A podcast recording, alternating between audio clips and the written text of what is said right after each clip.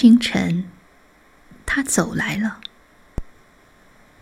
一辆出租车停在路口，他下了车，略略站了站，环顾着周围，然后熟悉的穿过大街小巷，向前走去。他穿着白色的短袖衬衫，白色的西服裙和白色的皮鞋，几乎通体洁白，身材纤秀。因而显得颀长，肤色白皙细腻，橄榄形的脸型，一双清澈的眼睛，鼻梁略高而直，未施任何唇膏的淡红的嘴唇紧闭着，科旁便现出两道细细的、弯弯的星月形的纹路。微微卷曲的长发，任其自然的舒展在耳后和颈根。耳垂、颈项都没有任何饰物。尽管鬓边的黑发已夹杂着银丝，他却并不显得过于苍老。不认识他的人，把他遗忘的人，也看不出。他曾是怎样年轻？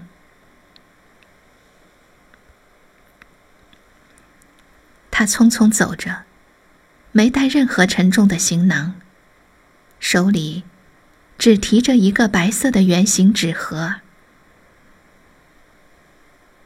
走在这里，他仿佛是从一个长长的梦中醒来。他。是从梦中醒来，面对着这个苦苦寻找的世界，是那么熟悉，仿佛岁月倒流了，那不堪回首的一切都不曾发生。啊，不，岁月永远不会倒流。当重新回到这个世界之时。他老了，这里也已经变得陌生。当然，岁月也一定把别人都拖老了。他不知道，该报偿的是否已经得到了报偿，该惩罚的是否已经受到了惩罚。不，他不需要知道。他从来也没有打算对过去的恩怨进行什么报偿，或是惩罚。他只想该记住的都记住，该忘却的都忘却。又拐了一个弯儿，就进入了梦中的那条胡同。他终于来了。他从树下走过，站在那座门楼前。他夜夜都梦见这门楼，这院子，梦见院子里的天空，梦见天上的月亮，梦见那一双。永远也不能忘记的眼睛，梦见那一声声牵心动肺的呼唤。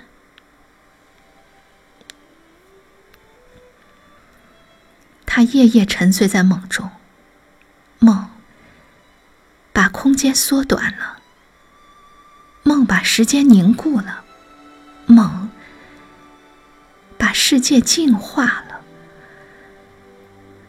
梦中没有污秽，没有嘈杂，没有邪恶。梦中没有分离，没有创伤，没有痛苦。梦中只有柔和的月色，只有温馨的爱。梦，使他永远年轻，使他不愿醒来。他还是醒来了。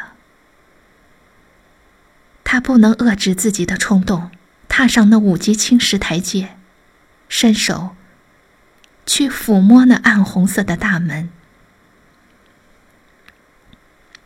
门关着，他突然缩回了手。他并不怕见到他所不愿意见到的人，他只急于见到。他曾天天梦见的人，这毋庸讳言，也无可畏惧。但是他看见在大门的旁边，古老的青砖墙上，镶着一块他从未见过的汉白玉标志，上面用仿宋字和隶书刻着。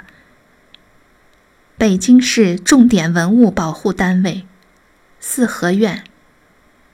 北京市文物事业管理局，一九七九年。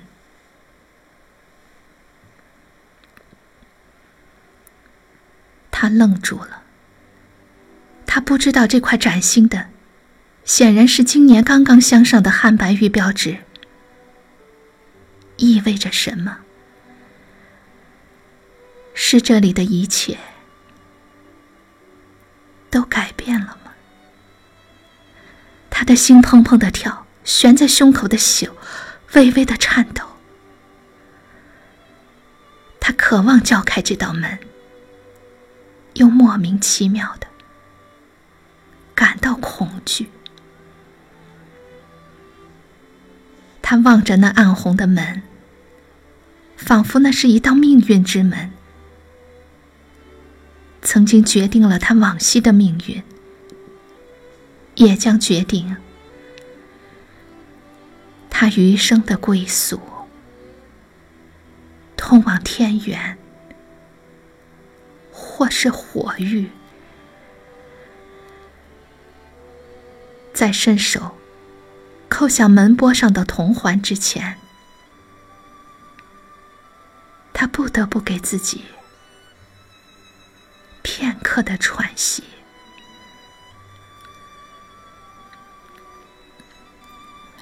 一道门隔着两个世界，隔绝的太久了。大门里贮藏着他所知道的和不知道的。一切。